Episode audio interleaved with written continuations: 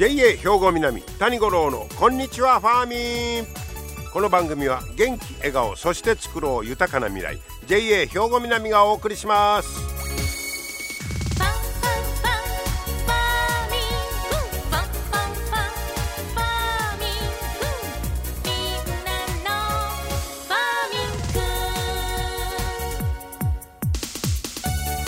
こんにちは谷五郎です、えー、新年度が始まりました。4月に入りましてね。また皆さんこうなんか新たな気持ちで、えー、頑張ろうかいう方も多いんじゃないかと思いますが。えー、これ季節で見ますとおとといは七十二候で燕来たるというね、えー、日になります。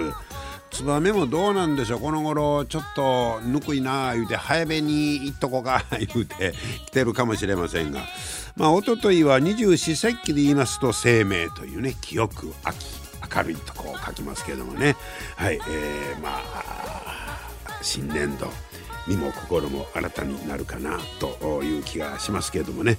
またちょっと新しい気持ちで皆さん頑張りましょう。さて今日はですねおかゆさんの話題なんですけどこのおかゆ僕らの世代ごめんねもうおかゆ言うたらなんか風邪ひいたりちょっと体調崩した時に食べるもんやというのがまあ刷り込まれてましてんけどもうこの頃は違うってね。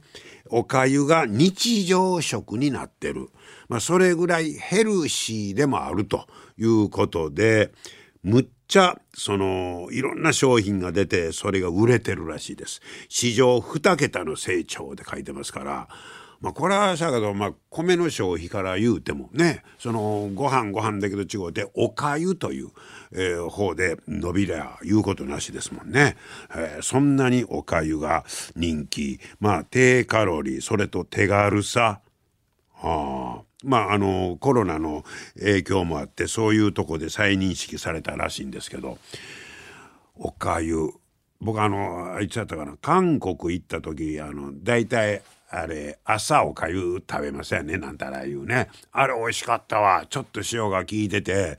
で2本やったおかゆ言うたらやっぱりなんか梅干しがなかったら物足らんとかあの味付けのり味付けのりちゃうあの味海苔の佃煮とかな濃いのんと思いますけど韓国は何やったかな？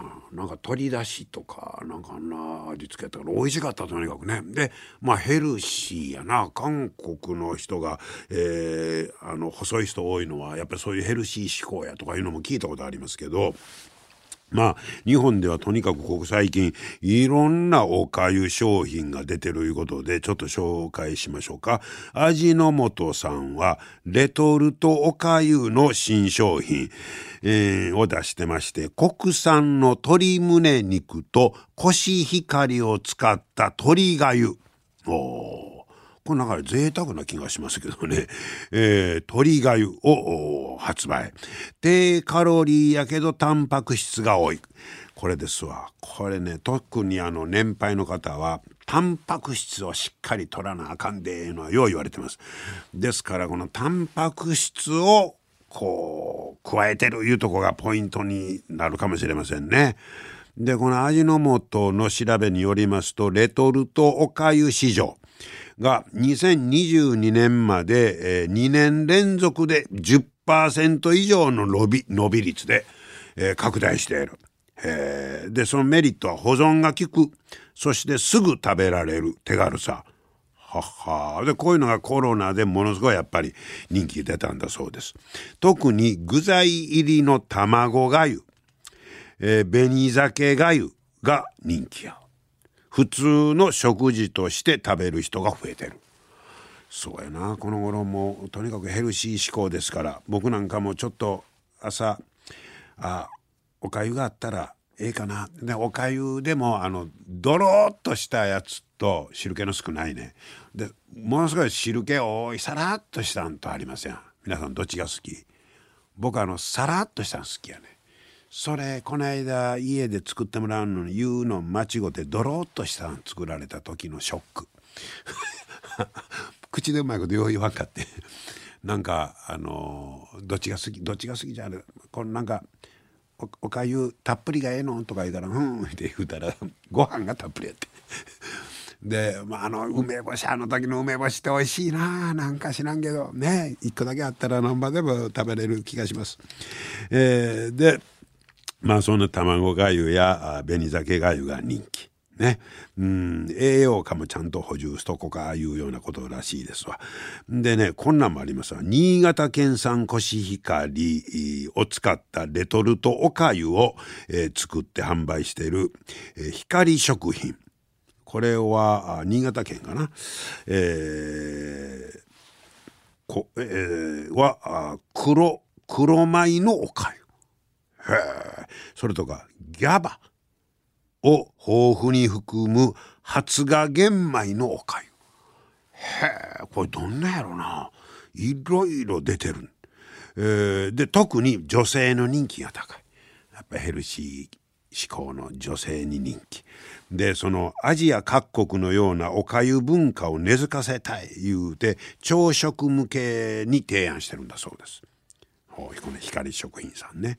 やっぱアジアはそういう意味でおかゆで朝食いうとこが多いみたいですね、えー、それからより手軽に食べられる商品も出てましてこれは江南食料大阪なんですけど幸せの南と書くとこですけどここはお茶碗がいらないもち麦がゆお茶碗いらないってどういうことやねんいうことですけどそのパッカップのまま電子レンジでチンやって。はあそう。はっはもう茶碗もいらん。電子レンジでチン。そのまま袋が器になる。考えてまんな。へえこれは通販サイトで売ってるんだそうです。お茶碗がいらないもち麦があもち麦か。もち麦もこの頃ね人気ですけど、えー、そんなおかゆも出てる。それとか、えー、食料品店ディーンデデルカここはお湯を注ぐだけで食べられるフリーズドライのおかゆそんなんも出てるという。さすがにこんだけいろいろ出てきたらね食べてみたくなりますが贈答用の需要も高まってる。これもろたら嬉しいわ絶対。はいそんな今おかゆブームが来てるみたいですよ。皆様の元気生活を応援する JA 兵庫南。近畿最大級の農産物直売所虹色ファーミン。おすすめは JA 兵庫南エリアの新鮮な地元農産物。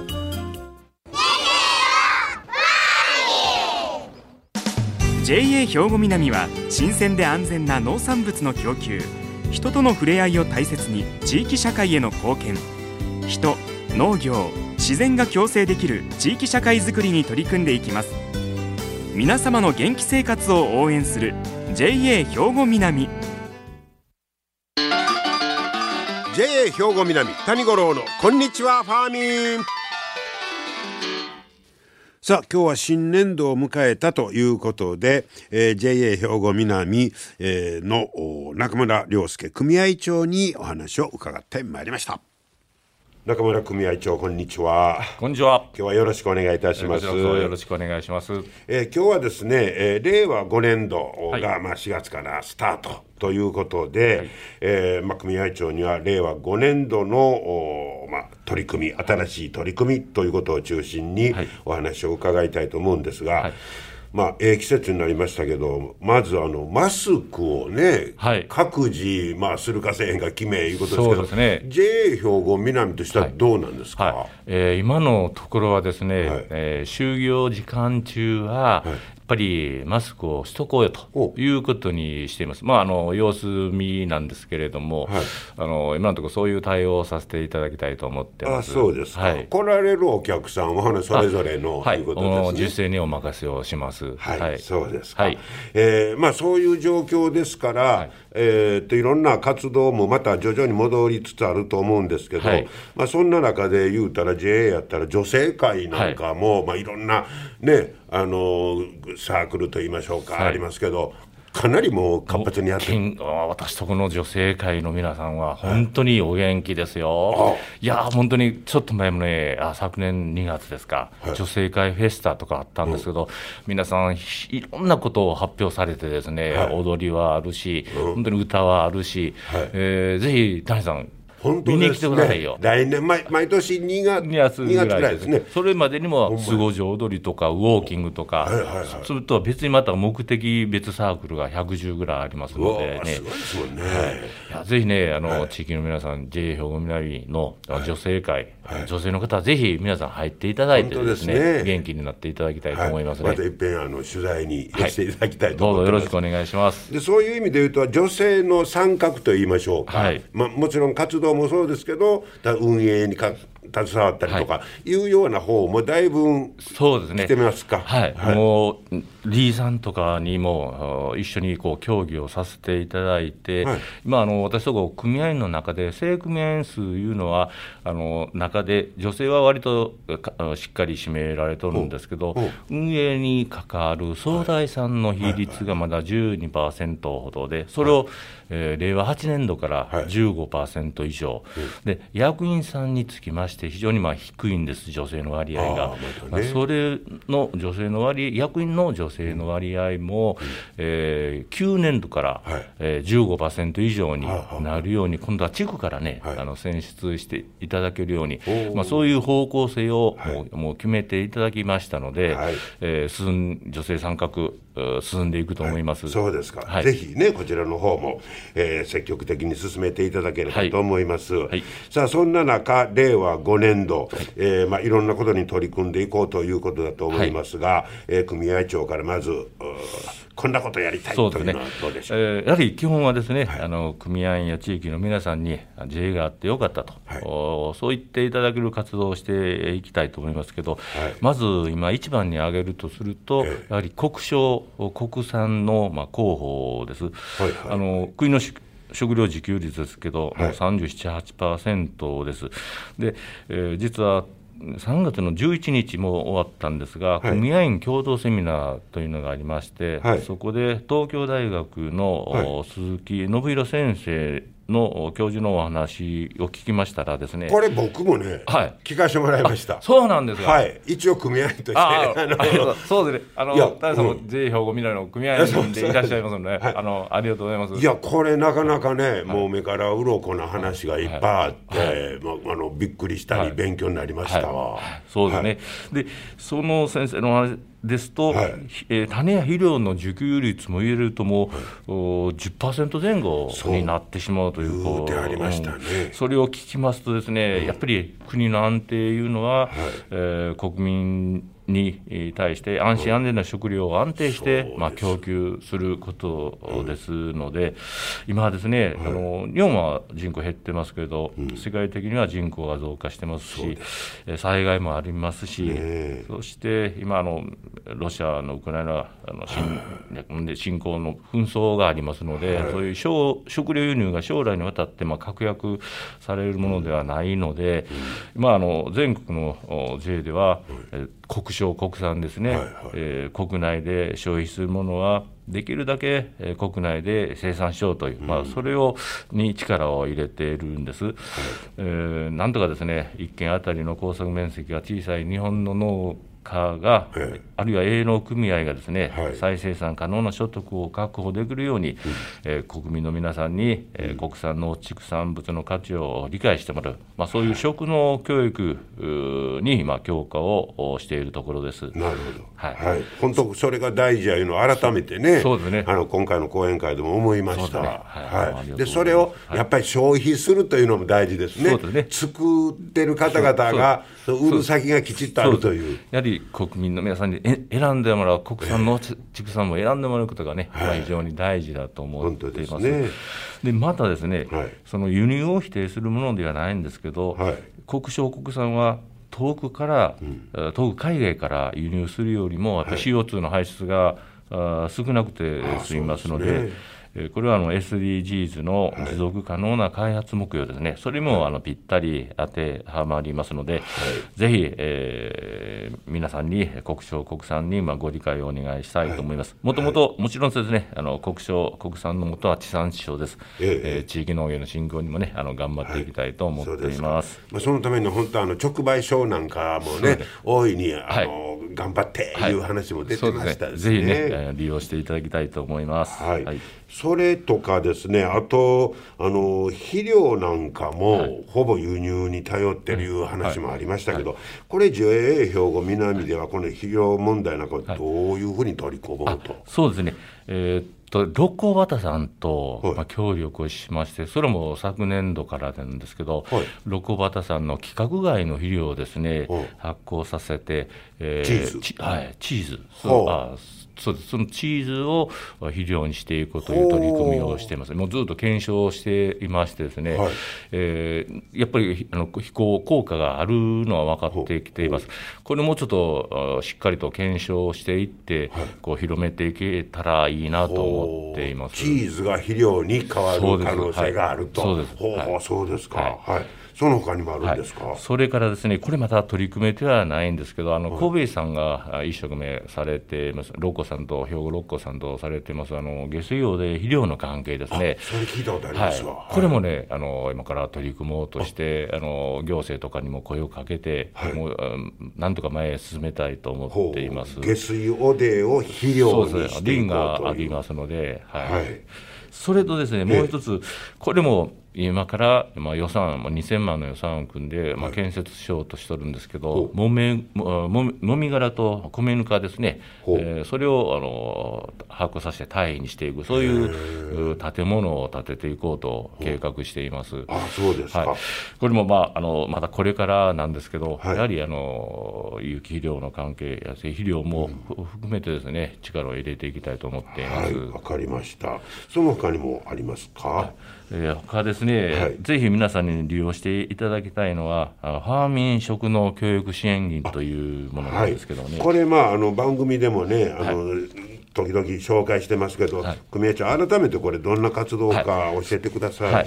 えー、皆さんにですね、はい、えー、食農の関係のあの勉強、活動をしてもらうもらった方にですね、はい、その1事業年度1団体に5万円を助成しようというものなんです。はい。はい、もう非常にあの子どもたちの参加が多くて、うん、次世代との交流もなるんですけど、ど。例えばですね、はい、えー、天満幼稚園さんでしたら、野菜栽培にまあ力を入れてくださってですね、はい、えー、地域の農家さんの指導をもとにあの野菜栽培を行うんですけど、はい、野菜農具世話をしてもらいながら子どもたちがですね、命の大切さや食べ物の大切さ、そういう気持ちを育てると、はい、そういうような活動をしてもらっています。まあ、小さい時からそうやってね、そうですね。あの土に触れたりとか、はい、野菜の顔を見たりとかい。うのは本当大事だと思いますね。でおかげさまでですね、はい、えー、昨年度は、えー、71の団体で、はい、新規が23団体ございました。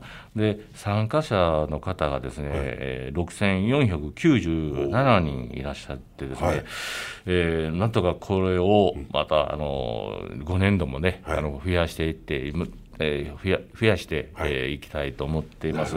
ぜひ皆さんにはホームページを見ていただいて、はい、えー、応募していただけたらと思っています、はい、どんどん利用いただければと思いますね。はい、はい、えー、いろんなあまだ課題がありますけれども、令和5年度もですね、ますます活発な、はい。えー、JA 兵庫南として、はい、えー、活動していただきたいと思います。はい、はい、今日はどうもいろいろありがとうございました。ありがとうございました。はい、えー中村良介組合長に令和5年度への、まあ、抱負取り組みなどについて、えー、伺いました、えー、本当にあの、まあ、その食料の問題そしてそれを作る肥料の問題、えー、改めてね、えー、力を入れていくということでそれとやっぱりその、まあ、作ってたものを消費できる買っていただける、まあ、消費者としての立場もねあの皆さんに協力いただいてそれがうまいこと循環していくという改めて食料の大事さいうのも感じたと思います、えー、中村組合長のインタビューでした。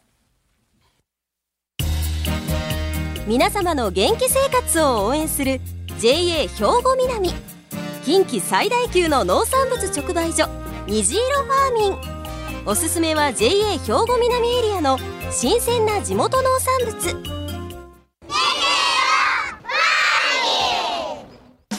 JA 兵庫南は新鮮で安全な農産物の供給。人との触れ合いを大切に地域社会への貢献。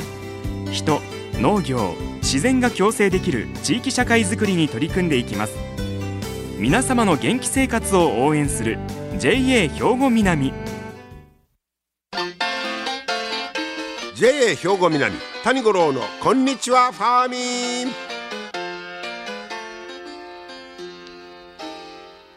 さあ続いてはファーミンアグリメッセージです。今日は JA 兵庫南清掃年部の梅本誠也さんに大玉トマトについて教えてもらいます。今日は梅本さんに大玉トマトの、まあ、作り方なんかについて伺いたいと思うんですが、はい、梅本さんは大玉トマト専門で。そうですね。はい、はい、えー、ハウスでハウスでハウス栽培をしています。あ、そうですはい。もうこの時期になったらもうだいぶ出とんですね。そうですね。3月あの中旬ぐらいから出まし出出始めまして。あ、そうですか。はい、えー、作るのはいろいろ難しいことがあるんですか？えー、そうですね。やっぱりうちはねすごく味をすごくあの重視してまして、味のその維持ですかね。やっぱり甘みと酸味の両立と言いますか。あバランス。バランスですね。そんなんどないして調節していくいやそれがちょっと難しくてですねすごくあ。のなんかそうまず土作りから始めまして、はい、そうあの土作りをまずしっかりやってからあとはそれ自然になんかないいトマトができるという感じでですね。もうその土作りがの段階でもうどんなトマト大玉トマトができるかいうのがもう決まってくるいう感じそんな感じですね。はあはい、その土作りは冬にするわけですか？そうですね。あのー秋ぐらいですね。秋から？はい、はい、それはなんか何をどれぐらい配合するかみたいな。そうですね。肥料肥料のあの混合してあの入れるんですけどブレンドして。はあ、はい、はあ、でその時に大体どんな味のもんができるかみたいなイメージを作るんですか？そうですね。毎年同じようなまあ同じというかまあすごくいい味のトマトを作ってます。